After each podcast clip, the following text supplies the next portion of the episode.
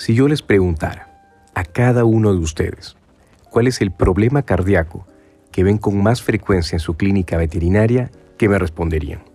¿Cuál es esa cardiopatía que siempre está ahí presente?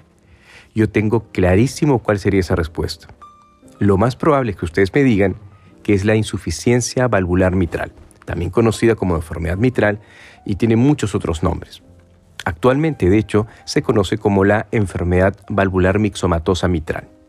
Y esta enfermedad es el motivo por el cual muchos cardiólogos muy reconocidos se juntaron en Estados Unidos bajo el estandarte del ACBIM, que es el American College of Veterinary Internal Medicine, y crearon una serie de lineamientos bastante sencillos y bastante prácticos para poder clasificar estos pacientes en base a exámenes complementarios y entregar el mejor tratamiento. Una metodología muy sencilla que actualmente a todos los cardiólogos nos simplifica la vida y que yo voy a compartir con ustedes para que también tengan el mismo nivel de trabajo y aprendizaje. Entonces, ¿cómo sabemos nosotros que tenemos enfrente a un paciente que puede tener una insuficiencia de la válvula mitral o una enfermedad mixomatosa valvular mitral, que es lo mismo? Pues bueno, hay ciertas características que nos pueden hacer sospechar de esto. Lo primero es la talla del paciente. Son pacientes que por lo general son de raza pequeña. Entre las razas establecidas, más allá de los mestizos, tenemos a los poodle, a los pequineses, a los shih tzus, em, quizá a los pomeranian, a los salchicha y un largo etcétera. ¿sí? Cuanto más pequeños, más chance hay de que puedan tener este problema. Eh, siguiente, la edad. Son pacientes que ya tienen cierta edad. Esta es una enfermedad adquirida y en mi experiencia son pacientes de 8 o 9 años en adelante. El 75% a 85% de pacientes de más de 13 años de edad ya tienen una cardiopatía instalada. Y si son de talla pequeña, si son de raza chica, es muy posible que este problema sea una enfermedad mixomatosa valvular mitral. Lo siguiente es la reseña clínica. Son pacientes que por lo general van a venir por tos, van a venir también por desmayos, es otra gran posibilidad, y lo tercero, dificultades respiratorias o disminución de la tolerancia al ejercicio. Estas pistas nos ayudan antes de poner las manos sobre nuestro paciente a saber qué puede estar pasando. Lo siguiente, la auscultación. Sospechamos de una insuficiencia de válvula mitral cuando nosotros auscultamos el emitórax izquierdo y a nivel del quinto espacio intercostal podemos sentir un soplo. Un soplo básicamente es un roce sobre el estetoscopio que nosotros escuchamos como tal es un roce constante y es sistólico, ¿sí? Eh, se presenta durante la sístole y algo que me gusta hacer muchísimo es siempre que ausculto a un paciente pongo dos dedos sobre la arteria femoral. Siempre tiene que haber una correspondencia entre el loop dup y la pulsación femoral y es de uno a uno, es decir, loop dup, pulsación femoral, loop dup, pulsación femoral, válvulas, pulsación femoral, siempre siempre. Si nosotros encontramos una discordancia entre estos sonidos que estamos escuchando y lo que estamos percibiendo a la, a la palpación de la arteria femoral, podemos sospechar de una arritmia. Pero para volver a lo nuestro, todos estos elementos nos pueden hacer sospechar de que tenemos un paciente con una insuficiencia de válvula mitral o enfermedad mixomatosa valvular mitral. Por lo tanto, es momento de poder realizar estudios complementarios. Eso es muy importante. La clasificación ACBIM no solamente se basa en que nosotros hemos revisado y auscultado al paciente, sino que requiere métodos complementarios para poder empezar a utilizar esta clasificación. La clasificación es muy sencilla se clasifican en A, B, C y D. Los pacientes clase A son aquellos pacientes que solamente por nacer de una raza en particular ya están incluidos como posibles pacientes cardíacos. Por ejemplo, Poodle, Shih Tzu, Pekinés, em, pacientes salchicha, eh, Pomeranians, malteses, etc. Todos esos pacientes que tienen una gran predisposición para generar un problema de válvula mitral ya están en la clasificación A sin tener absolutamente ninguna, em, ningún hallazgo, nada que nos haga sospechar, ni un soplo, nada. Solamente por nacer Shih Tzu ya es un paciente clase A.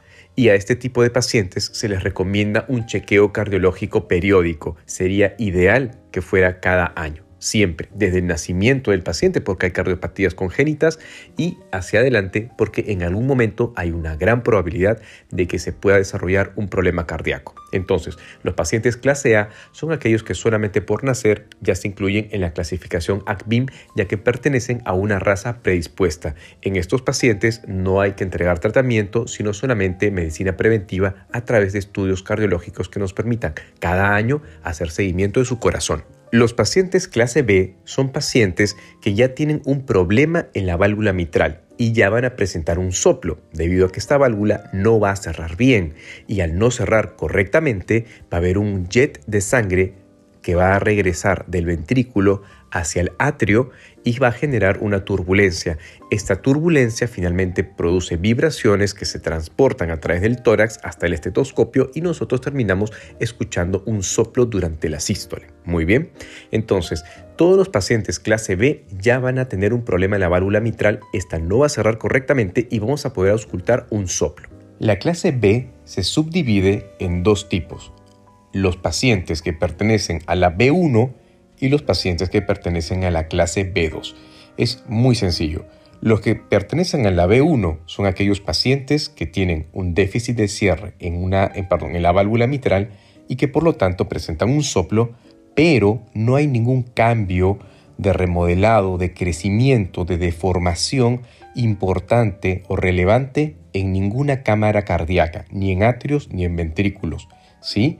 Tenemos el soplo, tenemos por lo tanto la insuficiencia en la válvula, sabemos o sospechamos que es la mitral. Y cuando nosotros vamos a hacer una ecocardiografía, que es el método más fiable para poder hacer el diagnóstico, o tomamos una radiografía, que es un poco más antiguo, no vemos que el corazón haya crecido para nada. Y si hay algún cambio es muy sutil o es muy leve. Ese paciente va a ser un, paciente clasificado como ACBIM B1. Muy bien. Y por el otro lado, lo opuesto, los pacientes clase B2 son aquellos pacientes que ya tienen, igual que los B1, un soplo por un déficit de cierre de la válvula mitral, pero que ya han tenido un proceso de remodelado cardíaco que ha llevado que el corazón tenga un crecimiento en el atrio, un crecimiento en el ventrículo o un crecimiento en ambos. Pero el corazón ya se ha deformado, ya no está del mismo tamaño o muy similar a cuando nació. No, los pacientes B2 tienen la gran diferencia de que tienen un corazón un poco más grande o bastante más grande que los pacientes B1. Con respecto al tratamiento, los pacientes ACBIN B1 no requieren un tratamiento farmacológico, no requieren pastillas. El seguimiento constante es lo más indicado y en algunos casos se puede recomendar una comida restringida en sal. Con respecto a los pacientes ACBIN B2, los B2 ya tienen nuevamente, repito, un crecimiento de alguna de las cámaras del corazón o de más de una. Y estos pacientes sí se van a beneficiar del uso de antihipertensivos, como por ejemplo el enalapril, como por ejemplo el benacepril, son opciones bastante frecuentes en nuestro trabajo. Otro eh, otra herramienta que podemos utilizar y podemos em, agregar a la terapia es el pimovendán.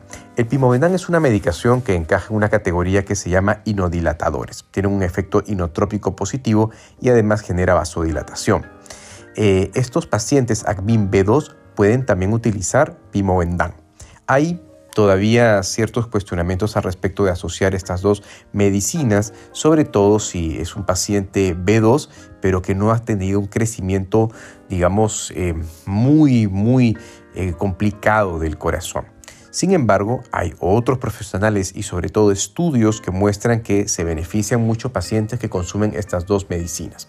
Así que se deja a criterio del cardiólogo o de cada colega que trabaja con estos pacientes y además se sugiere también chequeos periódicos, es decir, eh, lo que yo sugiero en mi experiencia es cada seis meses y se le instruye al cliente que tiene que, em, digamos, estar atento a si el paciente empieza a toser, se desmaya o tiene dificultades para poder respirar.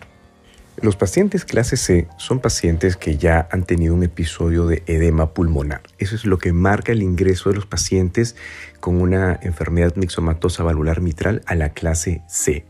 Em, es, yo siempre comento que la C es la C de crisis, de crisis respiratoria, para que nos podamos acordar un poco mejor.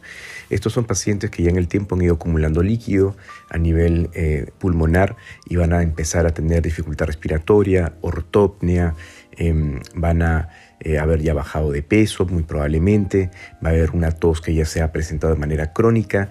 Em, entonces todo esto marca el inicio de la clase C, pero el principal, la principal característica es el edema pulmonar. Y la clase C se divide en CA de agudo y CC de crónico. La clase CA es la que llega a la clínica veterinaria para que nosotros empecemos con el tratamiento de este paciente. Es muy importante auscultar el tórax para encontrar un soplo sistólico en el foco mitral, tercera, quinto, perdón, eh, quinto espacio intercostal, em, y crepitaciones. Muy probablemente las crepitaciones también indiquen que hay líquido a nivel eh, del pulmón podemos tener líquido en el tejido intersticial, en el, en, el interior de los alveolos y todo esto va a estar dificultando la ventilación.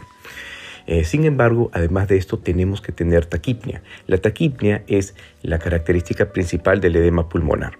Podemos tener pacientes que tengan estas tres características, taquipnia, un soplo y eh, y digamos crepitaciones a la auscultación y podríamos sospechar de un edema pulmonar cardiogénico. Lamentablemente hay patologías como por ejemplo la neumonía que podrían em, tener algunas características similares porque la neumonía vamos a tener también crepitaciones si el paciente tiene un soplo producto de una insuficiencia de válvula mitral o una em, una enfermedad mixomatosa valvular mitral que todavía no se ha desarrollado lo suficientemente como para poder producir un edema pulmonar, entonces nos va a engañar, porque ese paciente de repente tiene un corazón que a pesar del soplo está bastante bien, a pesar de la insuficiencia de válvula está bastante bien, y no es responsable de ninguna de las crepitaciones, porque no es un edema pulmonar, es eh, pus en el interior del pulmón, de los alveolos y esto nos va a dar la falsa impresión de que podemos tener un paciente cardíaco porque va a presentar taquipnia, va a presentar crepitaciones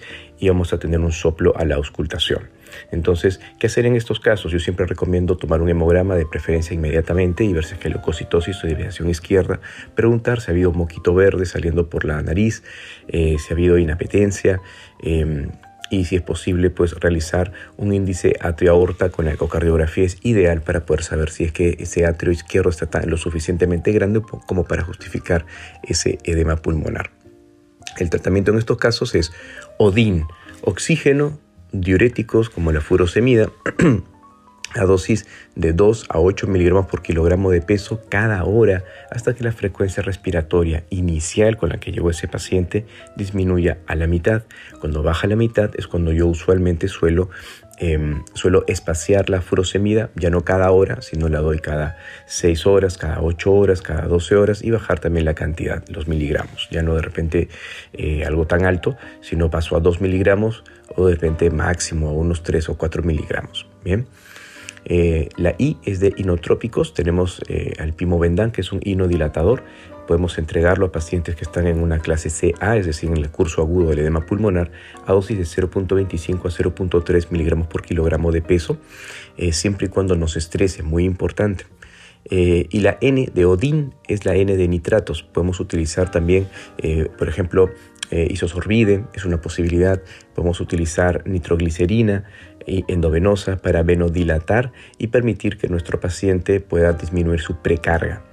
Eh, estos son diferentes eh, técnicas que utilizamos para pacientes con edema pulmonar cardiogénico de curso agudo, eh, producto de una insuficiencia de una enfermedad valvular mixomatosa mitral que nos ha llegado hasta la clínica. En la clase CC vamos a tener pacientes que ya superaron esta crisis respiratoria en nuestra clínica y que ahora se están yendo para la casa.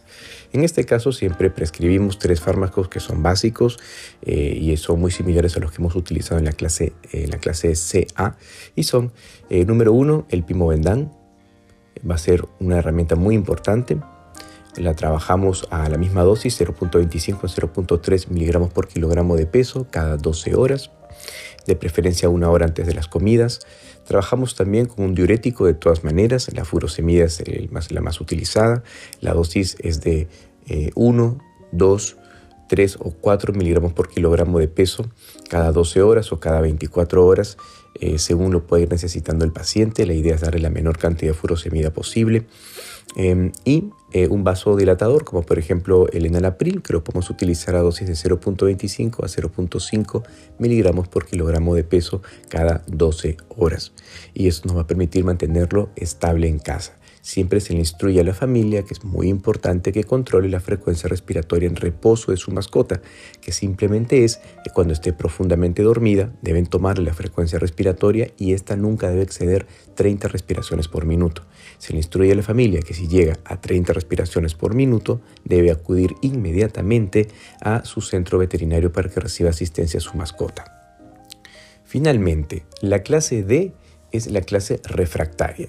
Es la clase que, a pesar de que nosotros ya hemos entregado el tratamiento estándar para la clase CC, el paciente aún sigue presentando episodios de edema pulmonar y vamos a llegar siempre a este punto. Este punto es em, más complejo debido a que vamos a tener probablemente problemas renales también, debido a que la furosemida ayuda a que perdamos líquido para que no haya edema pulmonar, pero el riñón va a verse súper esforzado porque el riñón sí requiere eh, una volemia necesaria para poder mantener niveles de urea adecuados en sangre. Entonces, este es el eje cardiorrenal y es la fase final de los pacientes cardíacos con una enfermedad eh, mixomatosa valvular mitral. Entonces, ¿qué hacemos en este caso? Nosotros vamos a ir prescribiendo dosis cada vez más altas de furosemida. Vamos a poder prescribir 2 miligramos mañana, tarde y noche. Vamos a poder prescribir 4 eh, miligramos mañana, tarde y noche de furosemida. Vamos a poder elevar el vasodilatador, el enalapril, por ejemplo, vamos a poderlo elevar a 0.5 a 1 o hasta a 1 miligramo por kilogramo de peso cada 12 horas. Vamos a poder trabajar con un segundo vasodilatador, tal vez como el amlodipino, es otra posibilidad. Em, la furosemida ya lo comenté, eh, el pimovendán también es muy posible que lo elevemos de 0.25 hasta 0.5 miligramos por kilogramo de peso cada 12 horas. Eso es, digamos, es parte de la experiencia, no está dentro de las indicaciones de los laboratorios, pero se ha utilizado ya en muchas ocasiones con muy buenos resultados. Y algo que muy particular que me gusta hacer a mí es empezar a conversar con los clientes para que ellos puedan aplicar la furosemida vía subcutánea esa es otra posibilidad. La furosemida vía subcutánea se absorbe mejor a la misma dosificación y eh, permite una mejor diuresis aplicada vía subcutánea. Así que es otra cosa que yo recomiendo mucho. Finalmente tenemos a la torasemida, que es un diurético que tiene 10 veces el poder de la furosemida y se utiliza también para estos pacientes a dosis de 0.3 miligramos por kilogramo de peso cada 24 horas. Básicamente esto es lo que corresponde con este tipo de enfermedad. Eh, la monitorización de la frecuencia respiratoria en reposo es muy importante para que la familia nos mantenga informados y la idea es que no nos llamen, sino que inmediatamente cuando lleguen a 30 o pasen de 30 respiraciones por minuto, vengan a nuestra veterinaria y, comentarles ¿no? que es importante valorar cada momento que pasan con sus mascotas porque son mascotas que tienen un problema cardíaco que va, va a ir desarrollándose en el tiempo. Si hay alguna duda o pregunta, con mucho gusto eh, voy a estar dispuesto a poderla absolver.